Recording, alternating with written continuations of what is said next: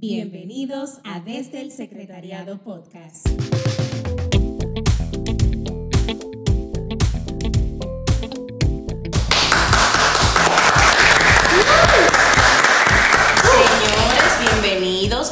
Una vez más a este subpodcast desde el secretariado.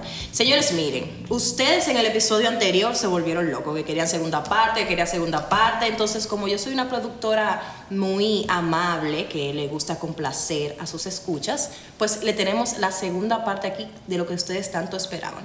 Entonces, antes de yo decirle el tema, porque va a haber una variación en el tema, quiero decirles que hoy no vamos a estar con Nicole, ni con eh, Yulisa, ni con Harold. Ellos no van a poder estar el día de hoy, pero su productora, siempre que los complace, como ya le dije, está aquí para dar la cara. Y no obstante a eso, tengo un invitado que en el episodio anterior dijo que era muy tímido, que esto de los micrófonos no era para él, que eso no le daba como un poco de, vergüenza, pero fue el que más habló en todos los episodios, eh, tiró pila a la novia, eh, dijo cosas que no tenía que decir. Y entonces él dijo que él iba a volver otra vez para este episodio y con nosotros el coordinador nacional Daniel Alcántara. Cuéntame, Daniel. Saludos, saludos. Buenas noches, buena madrugada, buen día, buenas tardes. ¿Te, gustó? ¿Te gustó? ¿Te gustó estar aquí? No, lo que pasa es que yo no dejo la cosa a media. Oh. O sea, si yo empiezo algo, lo termino. Yo fui el que propuse hacer la segunda parte y dije, bueno, yo voy a terminar eso, eh, dándole tal vez el soporte y más que me enteré que los eh, hosts Así que se dice en inglés. Sí. ¡Ay! Estoy aprendiendo, Los hosts de aquí del podcast están vacacionando. Dije, bueno, vamos a dar un soporte al equipo. Ay, ay, ay, bueno, este episodio está patrocinado por los Alcántara, ya saben. Señores, y tenemos unos invitados que son increíbles. Si a ustedes les gustó los invitados del podcast pasado, estos le van a fascinar. Entonces yo lo voy a presentar de una vez para que comencemos eh, lo más rápido posible y ustedes no se desesperen. Le voy, a, eh, le voy a presentar a la primera pareja, que son Carlos José y Heidi. ¿Cómo se sienten ustedes? Hola, es un privilegio. Es un privilegio tener. No es cualquier pareja. No. Señores, Carlos, Heidi, ¿cómo están? Muy bien, muy bien, gracias, Contentos de estar aquí compartiendo con ustedes y con toda la gente que yo sé que va a estar muy atenta a este tema. Y qué bueno que esta es una segunda parte porque eso es signo de que la primera parte fue fabulosa. Así es. Así es, me encanta. Y señores, no, no, yo quise botar la casa por la ventana y hay otra pareja que fue una de las parejas que felicitamos en el episodio pasado por su compromiso y hoy están aquí también y son Carlita y Jersey.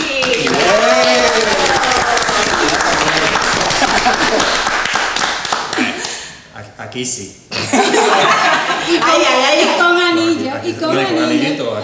Ya hay anillo ya. ¿Cómo se sienten? Todo bien realmente y felices ¿verdad? De, de, nuestro compromiso, o sea que felices de que la invitación y esperemos que realmente eh, podamos compartir nuestras experiencias con este tema. Jersey, ¿ya no está nervioso tuya? ¿Ya le pidió matrimonio y dijo que sí? Un poquito, un poquito. no era como Daniel, que, que, no, que tenía nervio y después habló más que todo el mundo. Eh, es posible que me pase, eso sí. Pero bueno, nada, fue buenos días, buenas tardes, eh, o en el momento del día en que se encuentren a todos, felices de tenerlos ahí y bueno, esperando que podamos compartir y aprender todos. Excelente, muy bien. Señores, vamos a comenzar, pero antes vamos a comenzar como se debe, apropiadamente. Vamos a hacer un momentito de oración. Ahí donde estás escuchándonos, toma una pausa. Si puedes cerrar tus ojos, lo cierras. Si estás manejando, no lo cierres porque es complicado. Y vamos a hacer la oración para iniciar formalmente con nuestro tema. Y nuestro invitado Hercil está encargado de este. Bien, vamos a invocar a San Miguel para que Él nos acompañe durante todo este episodio. Y a Él lo oramos diciendo, San Miguel Arcángel, defiéndenos en el combate. Se nos amparo ante las perversidades y las acechanzas del demonio. Que el Señor los reprima, es mi humilde súplica, y tú, príncipe de la milicia celestial, arroja con el poder que se te ha concedido al infierno a Satanás y a los demás espíritus malignos que andan dispersos por el mundo para la perdición de las almas. Amén. Amén. Padre, Hijo del Padre, del Hijo y del Espíritu Santo. Amén. Amén. Excelente. Entonces, el tema que tenemos el día de hoy es sobre la castidad, tanto en el noviazgo como en el matrimonio, y sobre la sexualidad, tanto en el noviazgo como en el matrimonio. Por eso tenemos dos versiones. Tenemos los casados, que son Carlos José y Heidi, que tienen un tiempo ya de casados, nos van a hablar ahora un poco de su historia, y Jersey y Carlita, que tienen su tiempo de noviazgo y ahora comprometidos preparándose para el matrimonio. Así que vamos a tener como una, una visión completa de la situación del mapa y de los dos escenarios. Para comenzar, Daniel, vamos a hablar con, con Carlos y Heidi, que nos cuenten un poquito de ellos, cómo se conocieron, eh, cuánto tiempo llevan de casado, qué ha sido lo más maravilloso, vamos a hablar de cosas positivas, qué ha sido lo más maravilloso de la vida de casados. Y, y por ahí vamos a ir. Primero vamos a hacer la introducción para que la gente conozca su historia. Y después con Carlita y Gerson. Bueno, nosotros tenemos siete años de casados, duramos dos. ¡Esto! ¡Bien! Digo casi siete porque falta un mes, pero ya yo lo estoy viviendo. Carlos y yo nos conocimos en un retiro. No andábamos buscando pareja, pero fue algo muy especial porque ahí se dieron ciertas cosas. Salimos siendo amigos, duramos dos o tres meses de amigos y iniciamos este proyecto. Esos, esos amigos como se como que- desde que se ven. Claro, es que somos amigos. Amén. Que ya saben cuál es el siguiente paso. Por eso que Carlita no dejaba de ir a los retiros. A, a todos los retiros iba, en que Pero no fue planificado, ojo, no fue planificado. No, para nada, para nada, ciertamente. De- Para que tú veas que es muestra de que tú pides, pero Dios no te da solo lo que tú pides, sino lo que tú necesitas, lo que Él entiende que es bueno para ti. Así Amén. que Totalmente. sí ha sido una, un regalo para nosotros, nuestro matrimonio. Gracias a Dios se ha- basado eh, desde la fe, porque inició esos episodios que Heidi dice que surgieron desde ese retiro que, que nos, conocimos. Pues sucedieron cosas que luego, cada vez que cumplimos un aniversario, comenzamos a refrescar nuestra historia desde, desde el momento que nos empezamos a conocer en ese retiro. O más bien los episodios que tuvimos desde antes de asistir al retiro, porque había un propósito cada uno individual y de repente se volvieron un propósito en conjunto. Entonces cuando rememoramos esos acontecimientos, vemos que realmente Dios estaba detrás de todo, porque como que todo giró en torno a, a unirnos, a juntarnos, hasta que salimos de ahí ya siendo unos amigos, nos habíamos orejeado, y bueno, ya conversando, todo se dio, se dio gracias a Dios. Eh, y en estos siete años ha sido muy fortuito, muy- gracias a Dios hemos permanecido eh, sirviendo, sirviendo dentro de la iglesia, comprometidos y tratando, esforzándonos por ser un matrimonio que de alguna manera sea luz para los matrimonios jóvenes, eso es lo que tratamos. Sí, precisamente eso te iba a decir, que lo bueno es que ustedes no solamente han tomado, han adquirido esa experiencia y esa forma de matrimonio tan bonito, tan espiritual, sino que ustedes lo transmiten a los demás. Recordemos que en el episodio pasado, Carla le mandó un saludo a ustedes. Muchas Por gracias. por Sí, ser sí. una pareja que lo ha guiado a ellos. Sí. Y ella, y Carla incluso decía que eh, a las parejas que busquen eh, eh, ¿cómo es? consejos Sí. de parejas que ya están establecidas y ahí fue que le mando a ustedes. Así que, señores, Una payola, una payola. Carlos y Heidi están disponibles para contrataciones, para contrataciones, marquen al, escriban al podcast que yo lo pongo en contacto. No, siguiendo esa misma línea, no, realmente, como Carla es mi pareja, yo soy testi- fiel testigo de eso. O sea, realmente ese acompañamiento que Heidi y Carlos tuvieron con nosotros fue lo que pudo hacer posible que nosotros ya estemos comprometidos y estemos rumbo a casarnos. Porque nosotros teníamos algunos temas que necesitamos solucionar y por, no- por nuestra propia fuerza o por nosotros mismos no iba a ser posible. O sea, necesitábamos una gente que esté de fuera, con más experiencia, que nos pudiera orientar y gracias a eso, esos temas pudieron pasar a un segundo plano y nosotros seguir avanzando. Claro. Por eso le exhorto a todas las parejas eh, que estén en un noviazgo y, y también la- los que están en mira al matrimonio, que puedan buscar esa pareja más adulta que ellos para poder, esa, para poder recibir esa orientación. Así es. Gracias por lo que nos toca. Ojo, más adulta, no vieja. Eh, sí, Ah, no toquemos esa tecla, por favor. Ahora, Carlos José y Heidi tienen 200 seguidores en Instagram. Después de aquí van a tener 500, ah, Y van a hablar los muchachos de que, bueno. Oh, te escuché en el podcast, ayúdame. ayúdame. Mira, tengo una situación mi novio, mi novio, esto. Ah, y Carlita y Jersey me asusten, señores. Haga cita. JMV. eh, bueno, para los que no saben, Carlos José sí estuvo en JMV muchos, Sí. muchos años, fue catequista, eh, fue tesorero, Tesorero nacional, nacional, sí. fue formador, sigue acompañando a la asociación cada vez que se lo pide. También es consagrado mariano, se consagró dentro de la asociación. Creo que, bueno, la de Carlos José fue la primera consagración mariana que yo viví. La segunda, segunda. No, fue, yo, pero la que yo vi Ah, fue la primera, la tuya. O sea, yo fui por primera vez a la consagración mariana cuando tú te En San. Francisco. En San Francisco, de hecho. En tierra de gigantes. No tengo ese- Y entonces ustedes dos que ahora están activos, Carlita y Jersey, que están activos dentro de la asociación y que de una u otra manera los jóvenes lo ven más como modelo porque lo ven siempre en, el, en el, nuestro vivir en JMV. ¿Cómo se conocieron ustedes? ¿Cómo surge eso? Porque Jersey no estaba aquí en el país, después Jersey vuelve. ¿Qué fue lo que pasó ahí? Lo cuenta tú, lo cuenta O lo cuentas tú, O lo cuentas tú. No, Eh, eso- o sea, nosotros, eh, la relación de nosotros surge eh, por obra, o sea, providencia de Dios. Totalmente. Los dos pedíamos una pareja, lo único que fue Dios quien, quien nos une. Nosotros tenemos 10 meses, eh, lo cumplimos ahora el 27 de octubre, 10 meses y ya estamos comprometidos, gracias a Dios.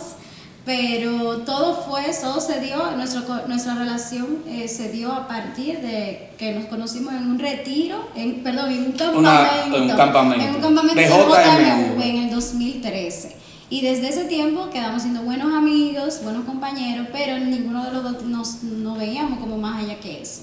Entonces, gracias a una personita que está por ahí de host, invitado, que intervino. Él- y- Tiene fama esa personita Sí, de, de- de- él, él tiene fama de ser cupido, Sí. pero esta vez creo que fue el Espíritu Santo que le, dio. le dio ese, ese, esa, información para que yo Pues pudiera mira, abrir empujan un los ojos poquito ahí, y ayuda. unió nuestra relación. O sea, a Daniel yo le agradezco mucho eso, él lo sabe, siempre se lo digo. Gracias a él y a la ayuda que he podido tener, que Emanuel y yo somos hoy prometidos y nos vamos a casar. buen aporte, Daniel. Buen aporte, Daniel, gracias. Yo tengo una pregunta por ahí mismo, para luego entrar al tema de la castidad. Si la pregunta va para Jersey. Jersey, realmente, o sea, ¿qué te motivó, o sea, a pedirle matrimonio a Carla en, o sea, en ese lazo de tiempo? Como decía Carla, solamente tienen 10 meses. Tiene que haber, y conociéndote a ti, viendo tú cómo es tu familia, cómo son ustedes, que la importancia que tu familia le da al núcleo familiar Y el matrimonio. y al matrimonio, el respeto que le tienen a eso. O sea, ¿qué tuviste en Carla o tuviste en la relación entre ustedes que tú dijiste, bueno, sí, esta es la persona que yo voy a tener mi vida Mira, completa? eh, esa, esa, esa pregunta puede ser, o sea, te la puedo extender y detallarte las cosas, pero voy a, a ser puntual en, alguna, en, algunas, co- en algunas cosas. Mira, Carla decía algo que es eh, totalmente. Yo cada día oraba por una pareja, una persona que llegara a mi vida, que primero tuviera la misma fe que yo y que también tuviera el mismo interés que yo en transmitir esa fe a quienes fueran nuestros hijos. O sea, yo siempre desde pequeñito me he visto yo yendo con mi, con mi esposa y mis hijos a misa y viviendo ese momento. Entonces, al conocer a Carla y tratarla, eh, vi esa persona, esa persona con la cual yo puedo vivir mi fe y la podemos transmitir a nuestros hijos. Y lo segundo es que Carla me, me corrige si, si estoy mal. Pero el mismo día que nos hicimos novios, yo le hago una pregunta a ella. Yo le pregunto, para ti, ¿qué es un novio? O sea, ¿qué es un novio? Y ella me hizo, me respondió de tal forma que yo dije, esa es la persona con quien yo me voy a casar. Porque no, o sea, ella, ella lo que me dijo, fue, bueno, mira, para mí un novio es un amigo, o sea, una persona, ¿verdad? Eh, con quien yo mantengo una relación de amistad, claro, un poquito más, pero el fin del noviazgo es el matrimonio.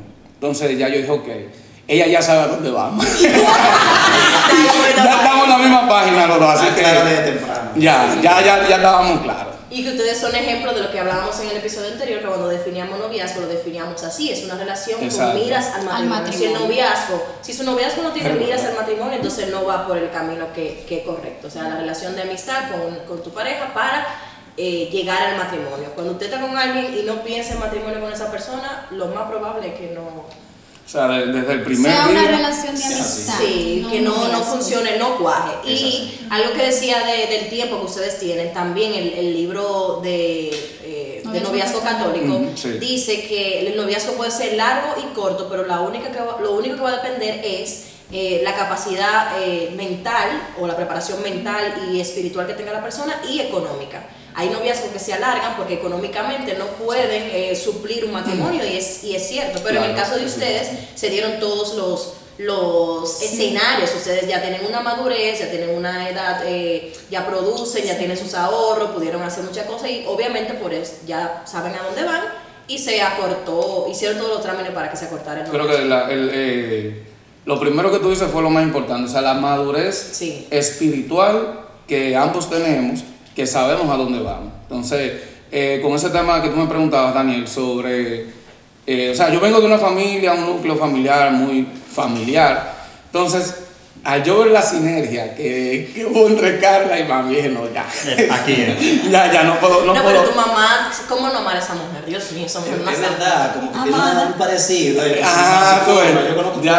Amada. Mira, hablando de eso, sabes que el un saludo, el tiempo de, de Carlos y también fue corto. Dos años. Dos Justamente años. dos años. El mismo día que cumplíamos los dos años fue casaron. boda. Wow. Y ya- ¿Y, y ustedes en qué tiempo se comprometieron? ¿Eh? El, el compromiso. Al año. Al Al año. año. Al Mira, año. ahí dos ya. sabían a. Exacto, que ahí se cumple lo que decíamos. Algo. No, que esa parte que decía, que tú decías, de que tienen que tener una preparación, realmente yo soy testigo de que Jersey y Carlita no perdieron tiempo, o sea, ellos hicieron su retiro católico para novios, ya están haciendo un, un curso de, de- Fertilidad. del método de ovulación billing, o sea, ellos se han ido preparando, buscan libros, o sea, que ellos sabían a lo que, a lo que querían llegar y no perdieron tiempo, o sea, no es que, ah, yo quiero llegar al matrimonio, ya yo me voy a lanzar, no, ellos se prepararon, lo que pasa es que lo hicieron a un ritmo eh, un poco más eh, rápido, porque ya tenía la decisión. Tú sabes que aquí hay algo importante y qué bueno que, que tenemos el- este testimonio de, de y, y. Ciertamente como tú vas, qué bueno que hablaron de la parte del matrimonio, porque ciertamente uno se debe preparar como que para todo tipo de proyectos. Claro. El matrimonio es un proyecto.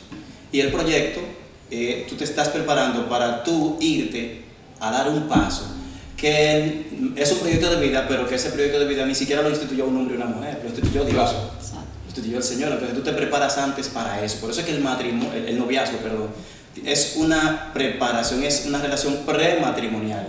Y tú te preparas para ese proyecto, tú haces, tú evalúas.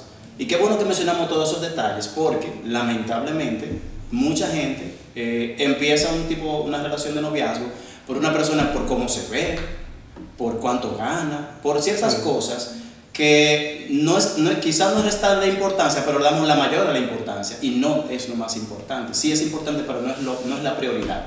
Entonces, sí uno tiene que prepararse antes de ese paso y tener la conciencia, y qué bueno que tú mencionaste ahorita, Jersey, lo que dijiste, tener la conciencia de que ese noviazgo que iniciamos es con miras a ese matrimonio y que ese matrimonio se supone que es in- indisoluble, o sea, es para toda la vida. Entonces, qué bueno que te mencionan esa parte, porque lamentablemente muchas parejas empiezan una relación y a veces entiendes que el matrimonio llega a determinarlo por un tiempo. El tiempo necesariamente no es lo que determina. eh, si tú te dices, vamos, vamos a durar cuatro años de amor antes de casarnos, o vamos a durar cinco meses, seis meses, eso necesariamente no es lo que, lo que determina el momento que debemos casarnos, sino como ya hemos hecho el trabajo que tenemos que hacer. ¿Cuál es ese trabajo? Conocernos, compartir, interactuar y sobre todo el tema importantísimo que vamos a ver hoy de la sexualidad, de la castidad, verlo desde el noviazgo, porque vamos a, a ver dos perspectivas, desde el noviazgo, desde el matrimonio. Pero es bueno, y qué bueno que estamos aquí para las relaciones jóvenes de noviazgo, para que esos temas lo, ya lo vayan sabiendo desde antes, de que sí se vive la castidad y la sexualidad, desde el noviazgo, Claro. desde el matrimonio. Así es, y ya entrando en materia, vamos a hablar un poco de la sexualidad. Hay mucha, muchos jóvenes y mucha gente también que reduce la sexualidad al, al acto sexual y la sexualidad es todo, cómo hablamos, cómo nos comportamos, cómo nos relacionamos, eh, todo abarca, nuestra personalidad también, abar- también la abarca la sexualidad. Entonces, en el numeral 2332 del, del Catecismo de la Iglesia, dice, eh, la sexualidad abraza todos los aspectos de la persona, en la unidad de su cuerpo y de su alma. Se refiere a la capacidad de amar y de procrear y de manera más general a la actitud para establecer vínculos de comunión con otra persona. Como yo bien decía, es la capacidad de nosotros de poder amar, de procrear también, porque abarca eso también, y sobre todo de poder relacionarnos. No relacionarnos solamente con nuestra pareja o nuestro esposo, relacionarnos con nuestros amigos, con nuestros padres, con todo nuestro entorno. Y en el, en el 2333 dice, corresponde a cada hombre y mujer reconocer y aceptar su identidad sexual. La diferencia y la, com- y la complementariedad físicas, morales y espirituales están orientadas a los bienes del matrimonio y al desarrollo de la vida familiar. Buenísimo. Entonces, hablando un poco de sexualidad, vamos a ver, eh, yo quisiera que ustedes nos contaran un poco cómo ustedes eh, vivieron dentro de, su- dentro de sus diferentes etapas. En el caso de Carlos, tú puedes hablar de la etapa del noviazgo y de la etapa del matrimonio, y Carlita y Jersey, pues de la etapa de, de noviazgo, cómo ustedes vivieron esa sexualidad ya específicamente entre la pareja. Bien, muchas gracias. Mira, eh, la sexualidad no se circunscribe solamente a, a tener relaciones. A lo genital. Lamentablemente hay que decirlo, porque eh, lamentablemente cuando desde que se menciona la palabra de sexo, sexualidad, nos enfocamos solamente en esa parte, en la parte de, de la intimidad, de, de- bueno, intimidad también, esa es otra palabra que la, la relacionamos mucho con eso. Como vivimos la sexualidad, vivimos el ente como persona, entender que somos dos seres humanos formados, eh, creados por Dios como hombre, como mujer, y Dios, eh, al crearnos, a cada, en cada uno eh, puso una sexualidad femenina, masculina, pero eso es más que simplemente tener un acto eh, conyugal uno con otro, sino la persona, el ser humano, cuáles son tus virtudes como mujer, cuáles son tus defectos, cuáles son tus cualidades, cuáles son las mías, como que entendernos uno con otro. Y vivir esa sexualidad es poner en conjunto, en común, claro, vivirlo en pareja, es poner en común ese contexto tuyo, ese contexto mío, y yo entender el tuyo, tú entender el mío. Entonces es como Buen que nos punto. sumamos unos al otro, ya nos entendemos uno al otro.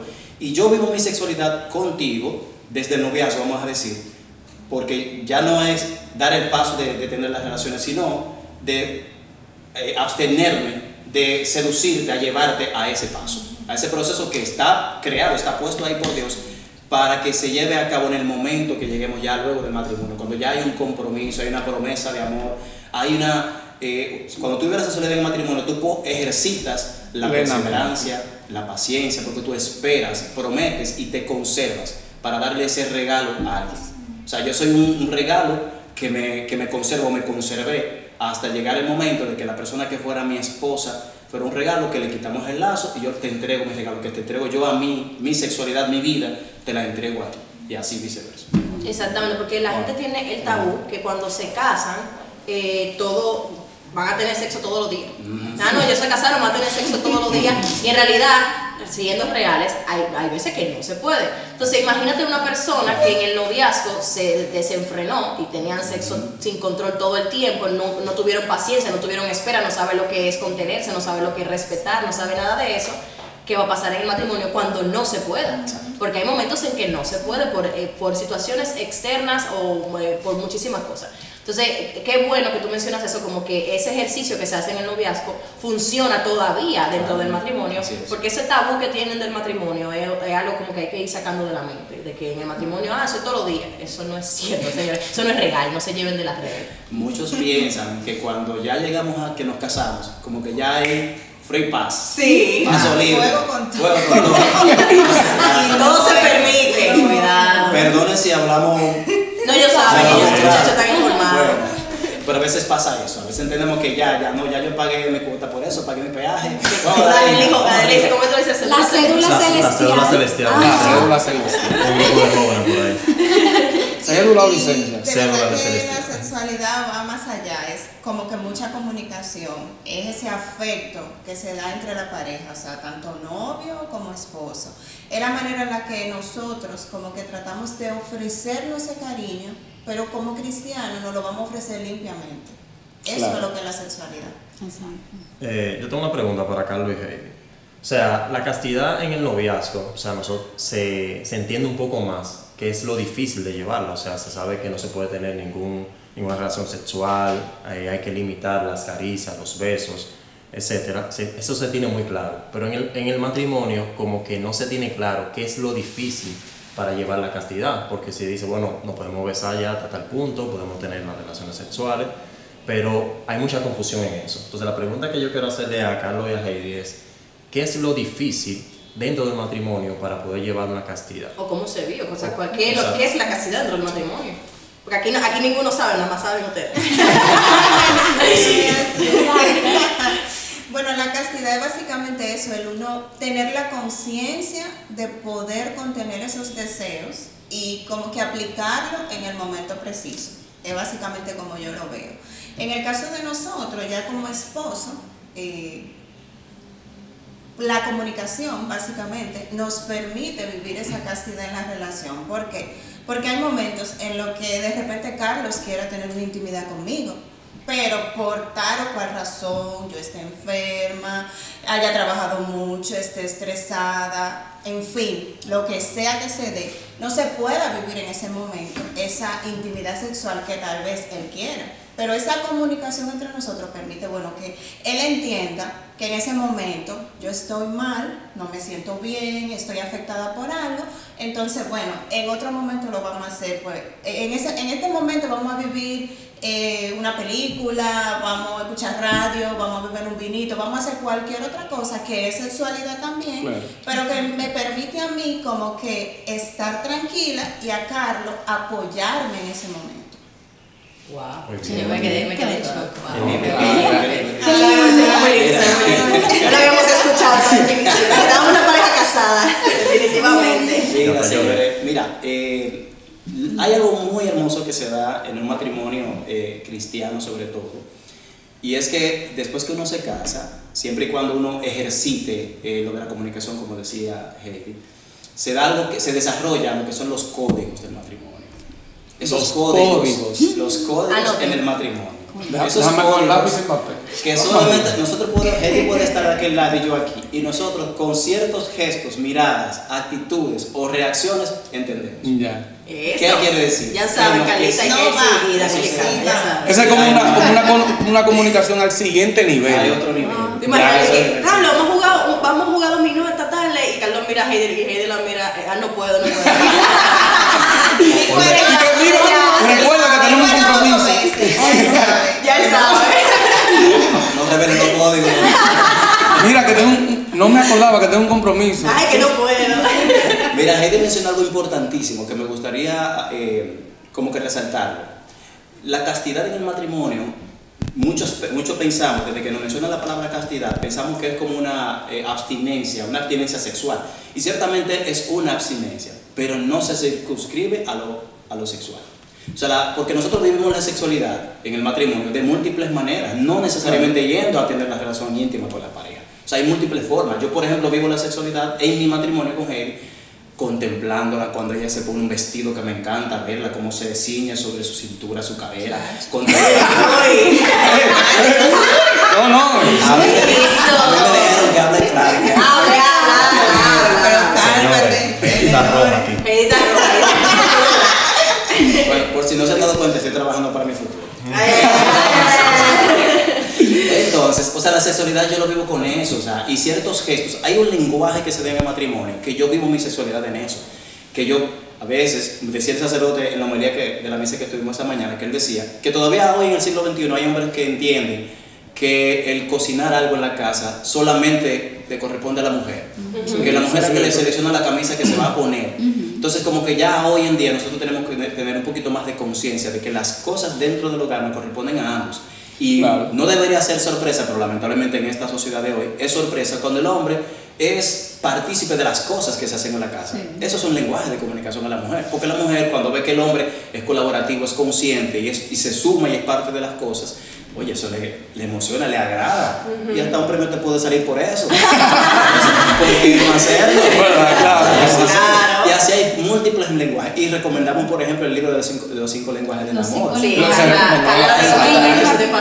eso es importantísimo porque eso es una manera de vivir la, la sexualidad. Y volviendo al tema de la castidad, sí es una abstinencia, lo que decía que no se circunscribe solamente a, la- a lo sexual, porque una abstinencia, lo que Heidi mencionaba, hay momentos en que yo, también puede ser el caso de ella, de que deseo y quiero tener cierta intimidad con ella en ese momento, pero yo debo entender cuál es el contexto de ella, su estado de ánimo, si está en la disposición o no. Hay múltiples factores, que ahorita pudiéramos mencionar algunos, que se pueden dar que en el momento no se, como que no está presto quizás el momento, la ocasión para tener la intimidad con tu pareja. Y tú tienes que entender eso, si está indispuesta, si tiene una enfermedad, por ejemplo, en algún momento que si Heidi tuvo, fue al médico y en las condiciones que llegó a la casa eh, no estaba dispuesta como que a eso, yo debo entender eso en ese momento y quizás esperar. Entonces, en ese momento yo me estoy absteniendo de ese deseo Exacto. que tengo. Por eso que ya lo tenías practicado en el noviazgo. Porque si no lo practicas en el noviazgo, ¿cómo lo vas a entender en el matrimonio? No hay forma, que es más fácil cuando tú lo ejercitas en el noviazgo. Claro, porque obviamente no viven en la misma casa, no tienen la cédula celestial y todo lo demás.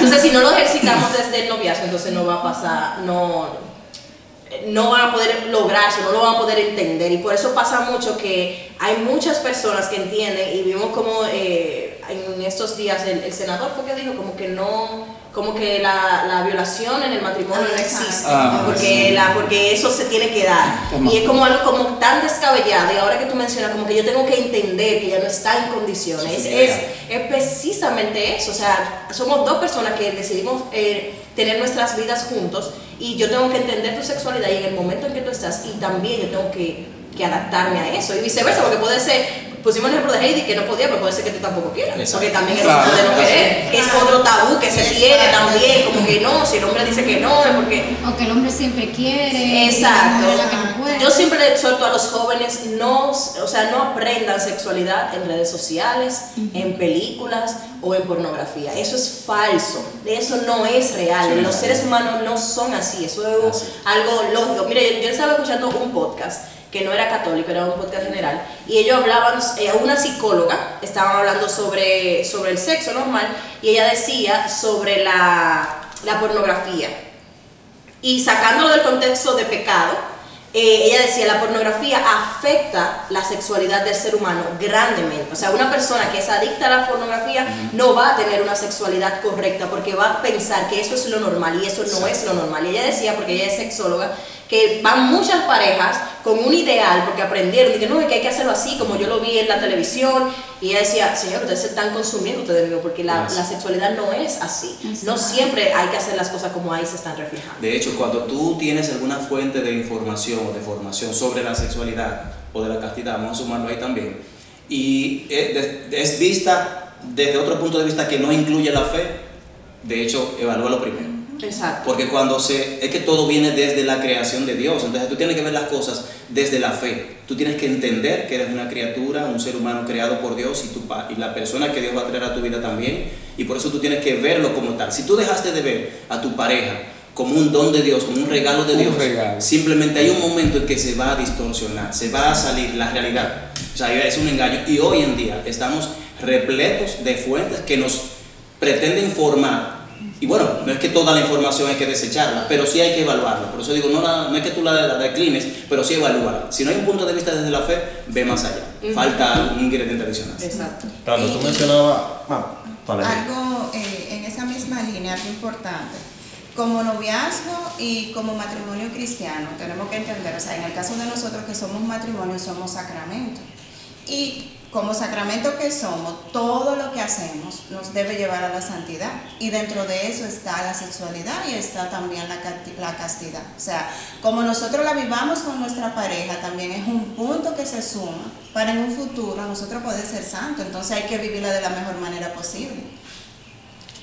Eh, Carlos, tú mencionabas que a veces se piensa que en el matrimonio todo está permitido. O sea, bueno, ya tenemos, como, como dicen por ahí, o estábamos relajando ahorita, la cédula celestial, o sea, tenemos el permiso de paz, de oro, pero tú decías que no todo está permitido. O sea, ¿a qué tú te referías con eso exactamente? O sea, ¿qué cosas dentro del matrimonio, y hablando de la parte sexual, claro está, eh, no está permitido en un matrimonio católico? Mira, qué buena pregunta. Y voy a traer a, eh, a- a colación una experiencia que tuve en una despedida de solteros de, no, de unos amigos, que tú sabes que es normal la despedida de solteros, donde estamos nada más los hombres, no hay toda una de mujer. Esperemos que no. En una despedida de solteros, estábamos los, los caballeros reunidos y todas las cosas, y yo escuchaba como que los consejos, tú sabes que es normal que todos los, los que, demás que estemos ahí, que ya estamos casados, dándole consejo al, al prometido, al novio. Y yo escuchaba ciertos consejos que le decía, mira, haz esto, aquello, aquí, aquí. De aquí, sabe. Tira para adelante, brinca, salta. Y yo, mira, eh, La única palabra que me- se me salió en el momento de decirle, mira, recuerda que es con tu esposa, que tú vas a tener una noche de boda. No es con un alquiler Wow. que tú pagaste por ahí.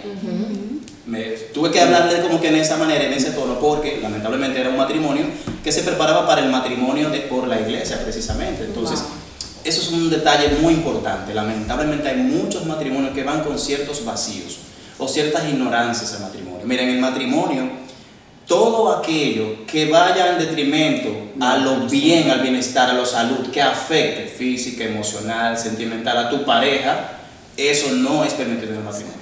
Simplemente, tú tienes siempre que tener la intención de que todo lo que tú vayas a hacer es con la intención de satisfacer, de darle lo mejor de ti, de darle lo mejor a tu pareja. Y así sea en el acto sexual, señores. ¿Ustedes piensan que Dios no está en ese acto ahí? Claro que sí. porque en el acto sexual se consume el matrimonio. ¿Y quién instituyó el matrimonio? Bueno, Es Dios. Entonces siempre ¿Quién lo mejor para mi pareja. Lo mejor. Y el acto sexual. Tengo que brindarle lo mejor, la mejor satisfacción. Ya yo no voy al acto sexual a satisfacerme. Porque eso, es- eso es un acto egoísta. Yo voy a satisfacerte. Por eso busco la manera, hago todo lo posible para que tú te sientas plena, que tú te sientas, que tú disfrutes tanto como yo. O sea, que buscamos los dos. Eso me Porque es un gesto de amor mutuo. Exacto. Exactamente. Ya no es un el uno se da al otro. Exactamente. Si yo busco satisfacción mía, es un amor hacia mí.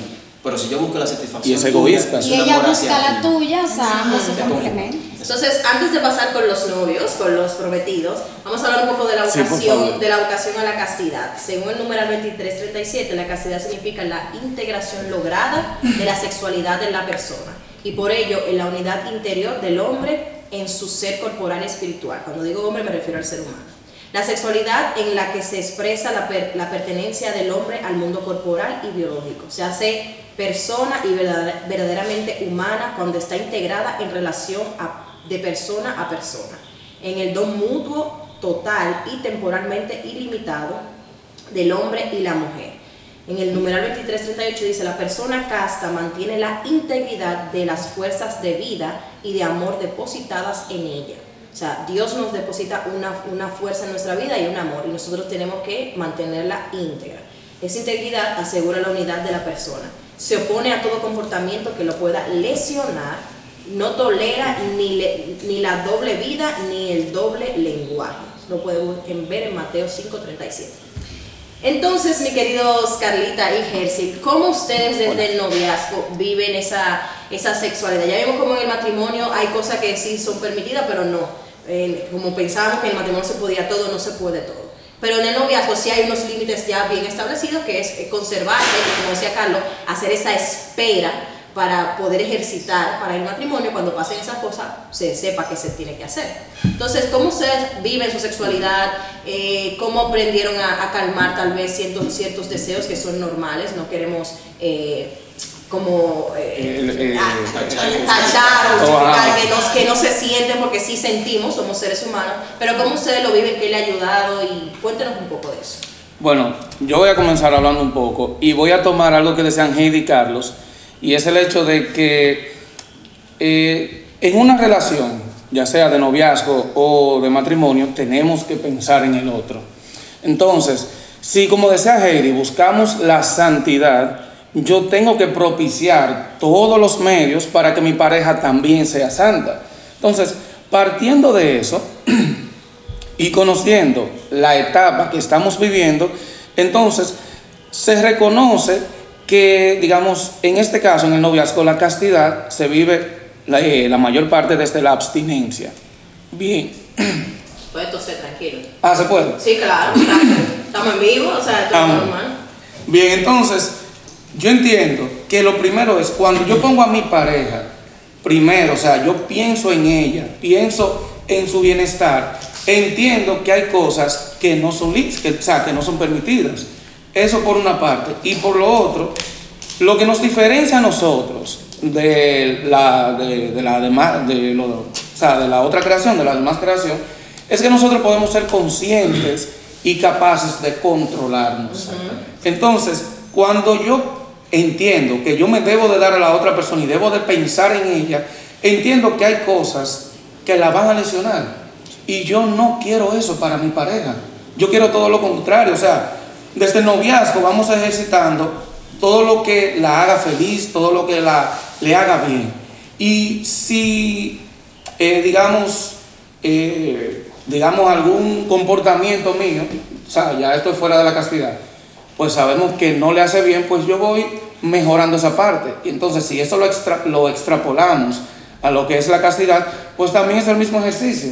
Si yo sé que hay cosas que, que no ahora mismo, como el, el matrimonio, el noviazgo, el amor está hecho para entregarnos el uno al otro plenamente, no a medias, pues entonces vamos a esperar ese momento en el que sí podamos disfrutar. Es como, como una fruta, vamos a poner un, un ejemplo. Si no la comemos verde, o sea, no vamos a disfrutar todo el sabor que ella tiene. Pero si esperamos el momento en el que sí la podamos disfrutar y, y que ya esté bien madura, o sea, créanme que o sea, va a ser lo mejor. Seguro que sí. No, y que. no, Eh, Diosa, tenemos una pareja aquí. Lo fuerte. que es bueno resaltar que, por ejemplo, Emanuel y yo, cuando empezamos, el, el primer día o sea, de, de, de nuestra relación, nosotros nos sentamos y hablamos de cómo queremos vivir nuestro noviazgo. Y hablamos Claro. desde ese primer día acerca de la castidad y cómo nosotros vamos a vivir nuestro noviazgo católico. Eso es importante porque si tú estás en la iglesia, eres cristiano católico y estás iniciando un noviazgo desde el inicio, tú tienes que hablar de cuáles son las cosas que tú quieres para tu noviazgo. Si tú quieres llevar un noviazgo católico, pues bienvenido. El proceso de discernimiento que vas a vivir es el proceso más bonito, pero desde el inicio tú tienes que hablarlo. Hay que Entonces hay que poner los puntos claros. Entonces tú vas a un noviazgo a vivir un proceso de discernimiento donde tú vas a tener que vivir en castidad, obviamente, abstenerte y buscar la manera de orientar tu sexualidad, tus impulsos y orientarlo al amor verdadero. Si lo que tú quieres es amor verdadero, tú vas a esperar. Entonces, por eso la castidad desde el noviazgo te invita a abstenerte de tener relaciones, pero te invita a ti a valorar a la persona que tú tienes como compañero de vida con la que tú quieres compartir. Que tu compañero no te vea como un pedazo de carne, Exacto. simplemente. Eso es lo que, lo hace tengo diferente. para, Para para, satisfacerme satisfacerme cuando yo Eso quiera. es lo que hace diferente a un noviazgo católico a un noviazgo como los demás. El, el, el fin, que es el matrimonio y sobre todo eso. Eh, una pregunta para ustedes. Yo, yo, yo, iba, yo iba a intentar responder una pregunta antes de que tú lo hicieras. Vamos a ver si era esa. Bueno, vamos, vamos a ver si coincidimos. Vamos a ver, vamos a ver. No, lo que yo le iba a preguntar era, eh, siempre se ha pintado la castidad como algo malo. Y se hace eso, o sea, a nivel general también con la fe. O sea, todo lo que hace la fe lo ven negativo, o sea, y empiezan a sacar lo, lo, lo contra. Que son contraficticios, porque si tú te pones a ver, no tienen fundamento. Pero yo quiero saber que ustedes nos, nos digan qué beneficio le da a ustedes como pareja de noviazgo llevar la castidad. O sea, qué cosas buenas que tal vez en la sociedad, en las redes sociales, en los programas de televisión, en las películas, no le van a decir qué es lo bueno de llevar la castidad, solamente le van a decir qué, los, qué es lo bueno de no llevarla. Que ustedes le digan a esos jóvenes qué es lo productivo y lo bueno de ellos poder llevar un matrimonio guiado o, o entrelazado en la castidad. Yo voy a responderte con algo que leí. Eh, lo bueno de llevar la castidad es que si tú la quieres llevar, tú tienes que documentarte, formarte y seguir, seguir personas o formadores que hablen acerca de eso y tú conocerlo. Yo, nosotros seguimos una pareja de, de novios eh, venezolanos, Bárbara y Gabriel, Gabriel. que tienen un, Instagram, sexualidad y Si en algún momento escuchan el podcast, Exacto, si nos escuchan desde Venezuela. Entonces, Manden el episodio cuando salga. para ella, que- Bárbara, sí, Bárbara decía algo muy importante. Porque ellos tienen un noviazgo que próximamente se van a casar y ella habla mucho de los beneficios de vivir la castidad desde el noviazgo. Y ella decía algo muy importante. En el mundo nos dicen que tú tienes que buscar compatibilidad, que si tú no encuentras la compatibilidad en una pareja, pues entonces tú, eh, tu matrimonio o, o tu relación Va a ser no- un va a ser un fracaso. fracaso. Entonces yo te pregunto a ti, joven, la- las personas se usan, las personas somos seres humanos que deben de valorarse. Ahora, yo puedo probar distintos tipos de agua para saber si esa agua a mí me va a funcionar, pero la persona no funciona así. Entonces, ¿cuánta persona tendría yo que probar para saber si es compatible conmigo?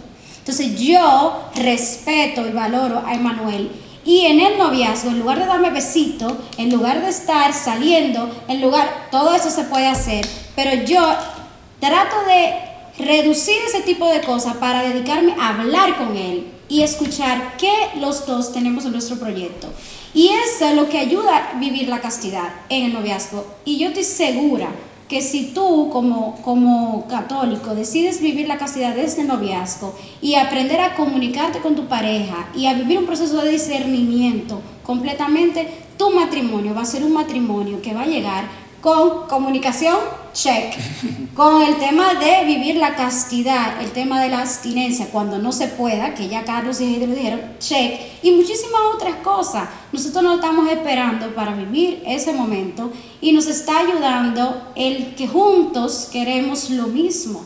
Entonces al final nosotros como, como noviazgo vemos que la castidad, en lugar de, ser prohibiciones, todo lo contrario, nos está sumando a nuestra relación futura de matrimonio que queremos. Entonces, Manuel, ya. Yo, yo voy a, yo, yo voy a eh, digamos, antes que nada, no era esa la pregunta que iban a responder, no.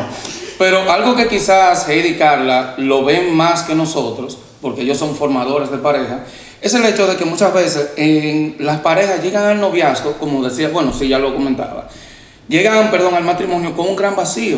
O sea, hay muchas veces temas y cosas que no se hablan en el noviazgo. Entonces, la castidad nos lleva a conocer a otra persona, a comunicarnos, a esos temas que, que a lo mejor eh, pueden parecer fortuitos o, o algo así tan insignificante, hablarlos todos y conocer a la otra persona.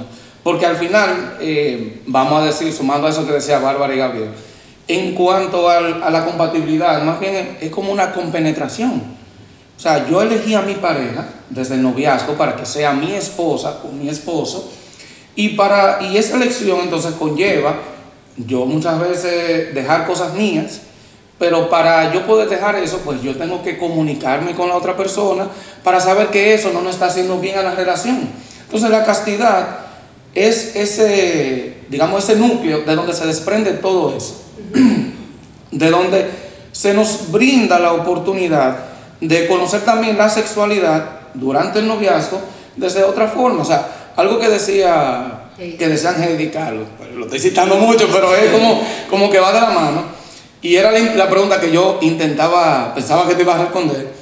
Digamos, cuando llega ese momento en el que eh, quizás sentimos como que estamos llegando al límite, ¿qué, qué, hace o, qué, hace como cambiar? Bueno, mire, yo le digo una cosa. Aquí con Carla, y es testigo, el rosario. No, el rosario, miren de ah, verdad. no, en verdad. no, no.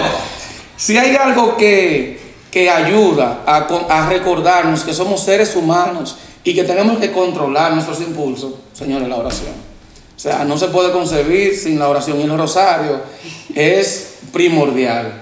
Y luego de ahí también lo que deseas, bueno, se puede vivir la sexualidad pues viendo una película juntos. Algo que me gusta hacer con Carla es leer. O sea, leer, documentarnos sobre cómo vivir un noviazgo católico en castidad.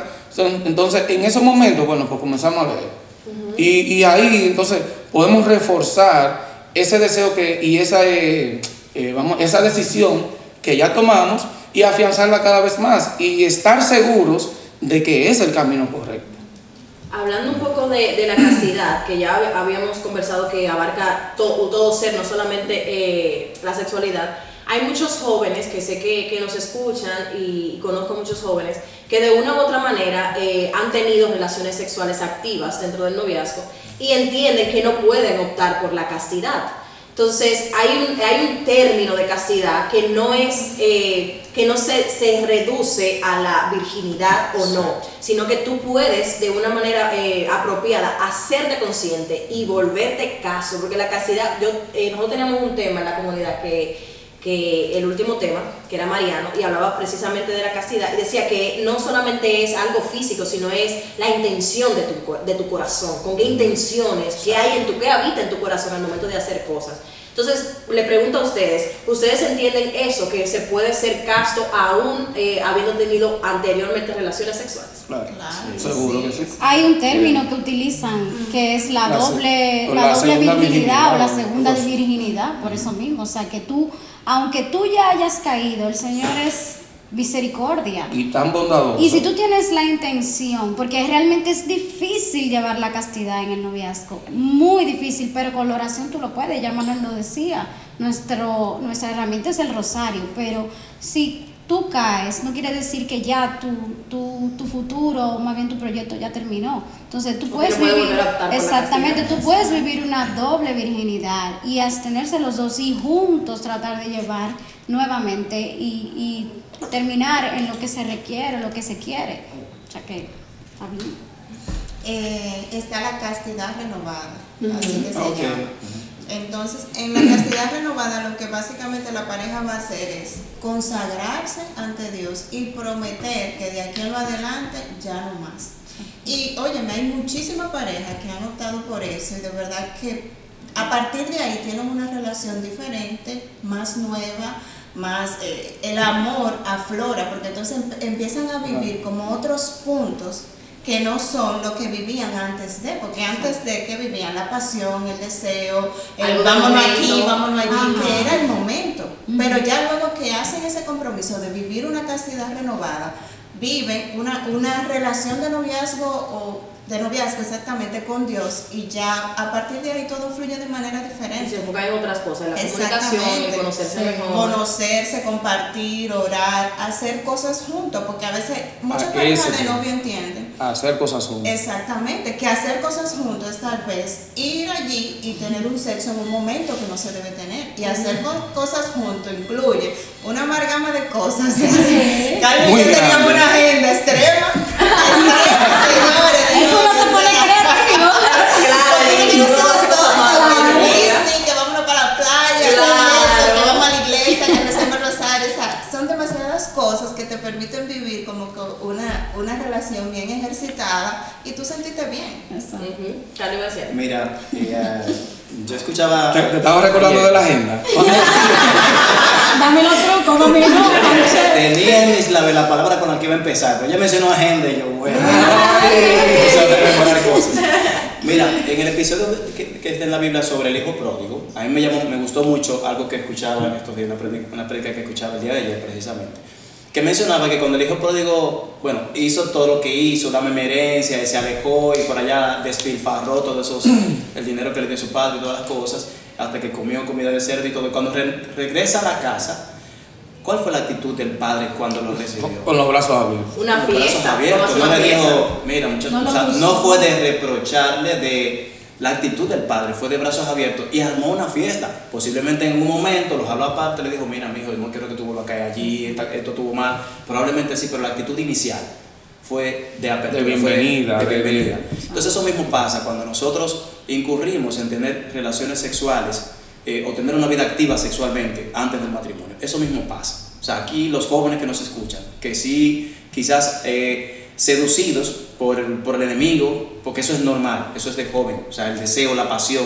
pero ahora tienen la oportunidad de aprender a controlar eso. Hay técnicas que estamos dando aquí que si lo ponen en práctica les va a ayudar muchísimo y hacer esa renovación de esa castidad.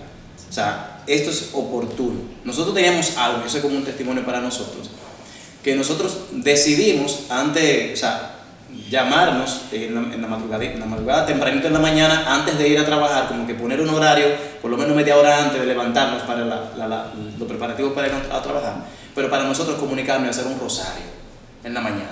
Eso es precioso porque tú estás iniciando el día hablando con la persona amada, pero sobre todo junto con ella hablando con Dios. Sí. ¿Verdad? Eso es precioso. Es su persona amada. Eso tú entiendes, que es otra persona más, es el trípode. Ajá. ¿Entiendes? Entonces, eso es Una cuerda de importantísimo. tres hilos. No Yo sé que el día a día, la universidad, los trabajos, todas las cosas que tenemos, pero algo que nos sumó muchísimo a nosotros es que nosotros por lo menos un día a la semana procurábamos ir a una misa, fuera de la del domingo. Exacto. Porque el domingo uno, uno entiende como que eso es obligatorio, porque es un precepto. Es un precepto. Claro. Es un precepto, pero tú lo entiendes como que no, es inminente que yo no falte. Pero ahora proponte, al menos un día a la semana, de lunes a sábado, buscar alguna parroquia de tantas que hay en la ciudad y tantos horarios distintos donde tú puedas ir. Ir al Santísimo. Como procurar esos momentos que te van a fortalecer, porque sabemos que es difícil. Sí. Claro. No es fácil. No Hay mucho bombardeo, mucho, Pero mucho ataque fuera que, Claro que hacen que, claro que que quizás sea más cuesta arriba, pero no es imposible. Así es. Así es. Bueno, señores, yo creo que esto ha sido eh, un episodio muy nutritivo. Ya estamos concluyendo. Oh, ah, pero Ya se ah, acabó. no te crees, pero todavía va rápido, Yo señores. no estaba cotejando aquí. Ahora que yo estoy arreglando la garganta. Cuando uno se emociona, se acaban los episodios. Ay, Bueno, chicos, Parte 3, mi gente. parte 3, mira, parte 3 de una vez. No, de verdad, ya. Para traerle más pareja y que aquí se arme eh, eh, un, todo un, un libro, un episodio, una, una serie de temporada. Entonces, eh, ya para finalizar, nosotros lo, que hacemos al finalizar es eh, recomendaciones de cada uno de nosotros. Yo sí le voy a dar algunos tips que son la castidad según el estado de vida. Luego se los voy a leer aquí. Por ejemplo, en la soltería la persona vive la castidad por medio de la con- continencia sexual a la espera del momento para donarse al otro por completo en el matrimonio. Esto incluye también el noviazgo, dado que este se, se entiende como etapa y no como estado de vida. O sea, el noviazgo es una etapa, es un eh, es una etapa, pero no es un estilo de vida. El matrimonio. Los esposos viven la castidad conyugal a través de las cuatro características del acto sexual. Libre, total, fiel y fecundo. Se trata de mirar al cónyuge como una persona y buscar su bien, y no como un medio para satisfacción sexual. La vida consagrada vive la castidad por medio del celibato y la entrega al servicio de la iglesia y al prójimo. Entonces, Daniel, recomendaciones finales eh, antes de pasar a nuestros invitados. Eh, bueno, tengo una recomendación que va muy directa a los jóvenes, o sea, masculinos, a los jóvenes masculinos. Bueno, puedo generalizarlo realmente, pero va muy de la mano a ellos. Tienen que alejarse de lo, de lo que el medio, las redes sociales, le está vendiendo a nivel sexual. Dígase pornografía, y no solamente la pornografía, no solamente que usted joven entre en una página de internet y se ponga a ver pornografía, sino que también de esos contenidos sexuales que te vayan a llevar a eso. O sea, dígase Exacto. páginas, eh, mujeres que suben contenidos sexuales, imágenes, etc. Aléjese de eso. Porque número uno, eh, esa es, eso es un plato bien decorado que Satanás te está dando para que tú te alimentes de él y poco a poco vayas eh, despegándote de tu fe y alejándote de Dios. Y número dos, que te va a incitar a, esa, a, a no vivir tu castidad. O sea, cada vez que tú te vas acercando a esas cosas, eh, a, ese, o sea, a esos medios o, a es- o esa, o ese contenido, eh, te va debilitando tu fortaleza, tu fe, tu espiritualidad y te, va, ale- y te va de tu misión, tú que quieres vivir la castidad, es como que tú te vayas eh, denutriendo y cuando tú quieras luchar con eso no vas a poder. Entonces quiero exhortarle mucho eso porque sé que muchos jóvenes que posiblemente están escuchando eso y tan, están pasando por el pecado tal vez de la pornografía, de consumir ese contenido. Y eso es algo que no, o sea, que te destruye poco a poco. Es algo tan mortal que, o sea, no se ve a simple vista lo mortal que es eso. Y quiero recomendarle eso a los jóvenes que tengan eso muy presente. Bien, entonces para antes de pasar con Carlos José quiero que en su recomendación eh, incluyan esta pregunta que me surgió ahora.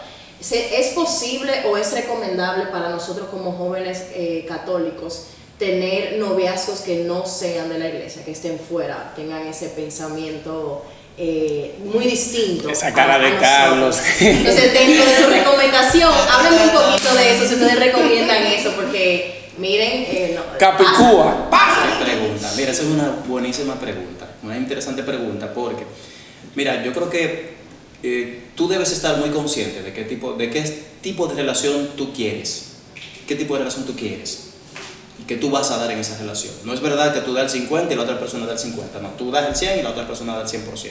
Entonces, cuando tú defines qué tipo de relaciones que tú quieres, por eso me encantó el ejemplo de, Manuel y Carla, porque ellos se sentaron a plantear cómo vamos a vivir nuestra relación de noviazgo. Entonces, cuando tú tienes claro el tipo de relación que tú quieres, entonces ya tú sabes qué cualidades tú quisieras encontrar en esa pareja, en esa persona. Y se vale, se vale evaluar las personas, o sea, evaluarla, evaluar su personalidad, su contexto, si coinciden sus valores con los valores que tú tienes, el propósito que tú tienes con el propósito que tiene esa persona. O sea, tú puedes vivir una relación saludable con una persona que no sea católica, tú lo puedes hacer, porque hay, hay valores intrínsecos de la familia, valores que tiene todo, todo individuo Pero si tú por lo menos estás en la disposición de ayudar a esa persona a encaminarlo en la fe, pues bien. Porque obviamente, si yo por ejemplo fuese un soltero y quisiera tener, buscar una novia, tener una novia, y quizás encuentre una persona que, wow, me, me, me gusta, la- me llama la atención, cierto que puede ser la persona que yo puedo elegir con que yo vivo mi, mi relación de, de noviazgo, pero no es una persona que visita la iglesia, pues mi idea, que yo sí la visito, es que yo pueda ayudarle a esa persona que conozca la fe y sume la fe dentro de sus valores. Porque al final recordemos que el fin del noviazgo es, dar, es llevar al matrimonio y el matrimonio es lle- llevarnos a la santidad, pero ya no solos, sino en compañía de otro. Entonces al final hay que traerlo a la fe. Y no forcen, porque a veces no se puede. Ah, no. Sí, ah, ya. A veces les Ya. para que no se salgan ustedes, porque ahorita se salen ustedes y Ah, no entonces ahí ni Juan ni Juana. Gracias, gracias. Mira, Y mira que eh, la misma palabra lo indica, o sea, la palabra es sabia, hay que guiarse de ella, que habla de los yugos desiguales. Entonces a veces, eh, como que complicado, si yo no me siento con la suficiente eh, madurez espiritual para guiar a otra persona, lo más recomendable es que tú te lo busques dentro de la iglesia. Que viene con una nocioncita y ya esa persona, eh, entre los dos van a salir a camino. Ahora bien, si tú te sientes con esa eh, madurez espiritual fuerte en la capacidad de guiar, bueno, pues tú lo vas a hacer, pero a sabiendas de que va a ser un poquito más difícil el proceso. Sí, cuando iniciamos una relación con una persona que quizás no visita la iglesia, tú tienes que saber de que hay algo que trabajar. Ahora, si tú estás en la disposición de casarte y que después que te cases por la iglesia tú crees que esa persona va, va a adquirir la fe o va a venir a la iglesia, mentira, eso no va a pasar. Si no antes, no, eso no va a suceder. Las cosas se incrementan no. en el matrimonio, no se Exactamente. El matrimonio está en la flor de piel y se suman, se incrementan, como dice Nairobi. Eso es todo lo contrario. Nadie cambia a nadie. El matrimonio no cambia a la persona. Carlita y Jersey. Nos faltan las recomendaciones. Ah, sí, Ah, sí. Gracias. Sí, porque Activo el Gracias. host de hoy. Mira, tenemos unos tips, unos tips aquí. Uy. Anoten, saquen lápiz y papel. Lápiz y papel. Acomódense. Si está manejando, no lo saquen. Bueno, el primero de esos tips para los novios es que traten de construir una relación de amistad. Eso es lo primero. Sí. Segundo, conocerse y establecer qué es lo que quieren, lo que decía ahorita. O sea, Esa pregunta es importante. ¿Qué quiere? ¿O qué queremos? Mejor y qué queremos, qué buscamos. No llenes de argumento a alguien que no conoce lo que significa. Carlita ahorita conversaba de la parte de la castidad, o sea, ella entró a la relación y puso sus puntos claros desde el inicio. Entonces, si buscamos una pareja, o sea, antes de nosotros hablarle castidad, castidad, castidad, tal vez debemos educarlo en función de eso para que la persona se oriente. Exacto. Compartan sus valores y juntos establezcan un compromiso. Y uno de esos compromisos es vivir la, la castidad desde el noviazgo, ejercitar. Otro es elevar la valla. En esa parte nos referimos a poner límites, o sea, no te calles. Si tu pareja está tocando donde no debe tocar, tú tienes que con amor orientar a tu pareja para que se esté tranquilo y espere el momento específico. Y si, Permíteme y si- hacer- y si sigue tocando, vale, vale manazo. Un botazo ahí. Tiene que haber consecuencias, tiene que haber. Mira, un pequeño Claro. paréntesis, que de todo lo que hemos hablado aquí, el, el sexo, la intimidad sexual, eso no es malo, no lo estamos crucificando, eso No. es bueno. Sí. Eso lo creó Dios, eso es bueno. Sí. Lo que pasa es que el Señor nos hace una recomendación porque hay consecuencias. Exacto. Y solo en el matrimonio es que se puede vivir eso. Exacto. Siguiente, bueno, utilizar el humor, ser inteligente. No anda que ya no se por cualquier cosa, vamos a ser un poquito más sensibles, no sé qué ya importó. No pierdan el tiempo molestándose ni quillándose. Vamos a conversar y a entendernos. Vamos a utilizar el humor sin, sin, joco- o sea, sin ser jocoso, quiero O decir. sin- sarcástico. sarcástico, gracias. Sin ser sarcástico con la pareja, pero sí sé tener buen sentido del humor. Eh, conocer el ambiente familiar de, de tu pareja y sus amigos, porque eso te va a ayudar a entender eh, el porqué de muchas cosas de su, de su personalidad. Una gente que nunca recibió algo, a ti no te lo va a dar. Ajá. Aprende a dialogar. Escuchen y hablen, escuchen. Escuchar y hablar.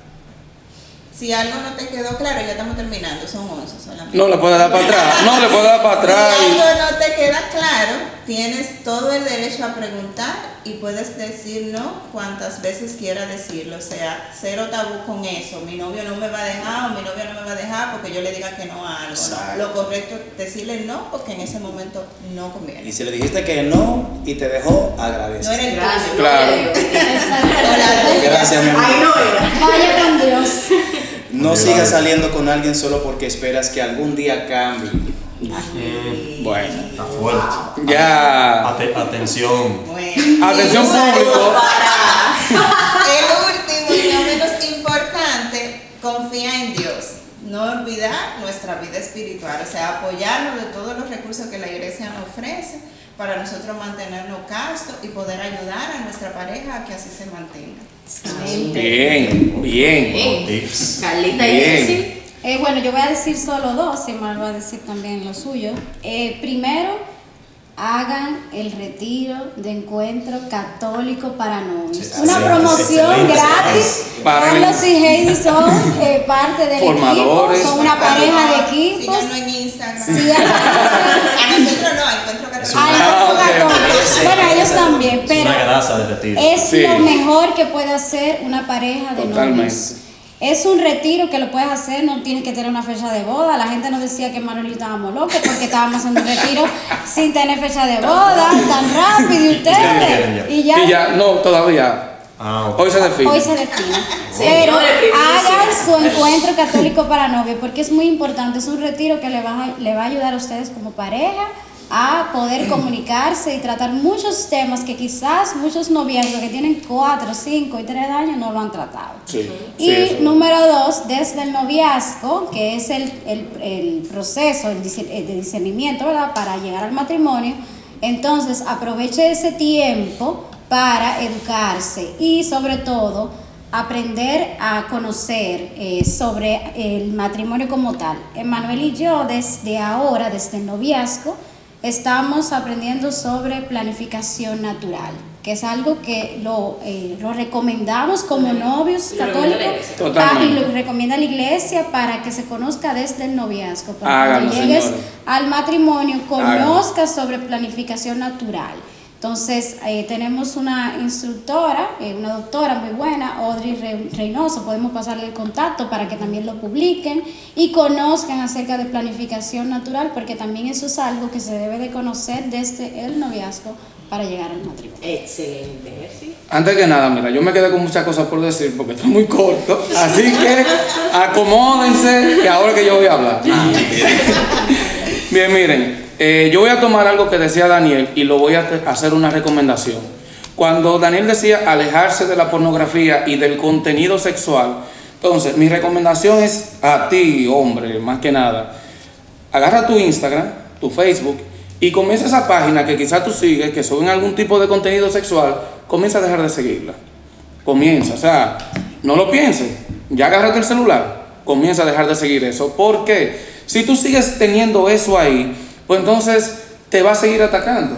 Y recuerda, o sea, eh, tenemos que hacer un, eh, en todo esto eh, también hablamos un poco de la renuncia. Yo tengo que renunciar a mi persona antigua, vieja, que, que tiene cosas que no son productivas para la relación. Entonces hay que ir desechando eso. Entonces, siguiendo con lo otro, entonces ahora tú vas a buscar páginas, personas que hablen de castidad, que hablen de relaciones de noviazgos católicos y ese tipo de cosas para que entonces comiences a nutrirte mm, desde las redes sociales, porque como bien hablaban Heidi y Carlos, hay mucha información en las, en las redes, pero entonces vamos a seguirla que sí nos será productiva a nosotros. Entonces, esa es la primera. Eh, entonces, ahí de, de la mano viene la segunda, es lean.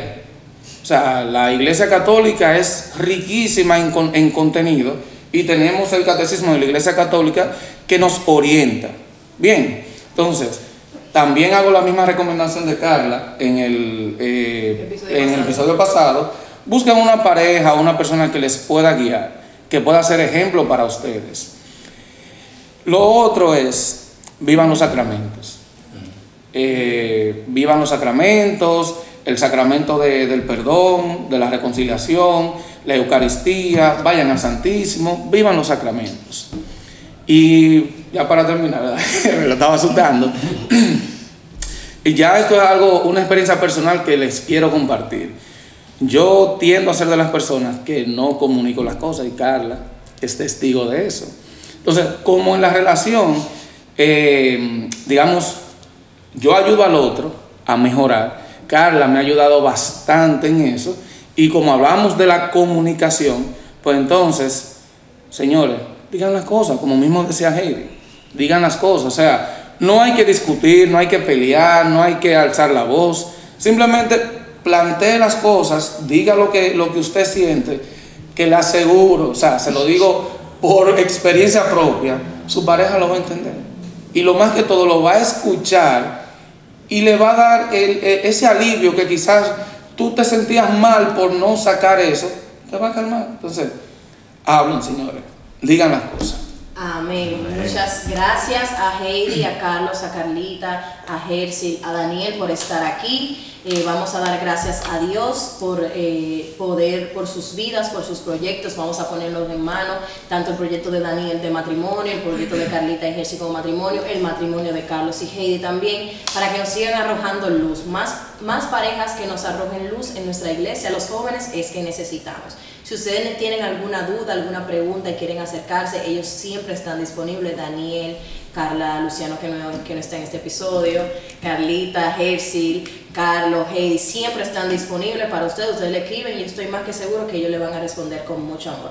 Y recuerden siempre Totalmente. a Jesús con María. Bye. Hasta luego. Parte tres. Parte 3, pídala. Escuchen el otro episodio, va a estar mejor.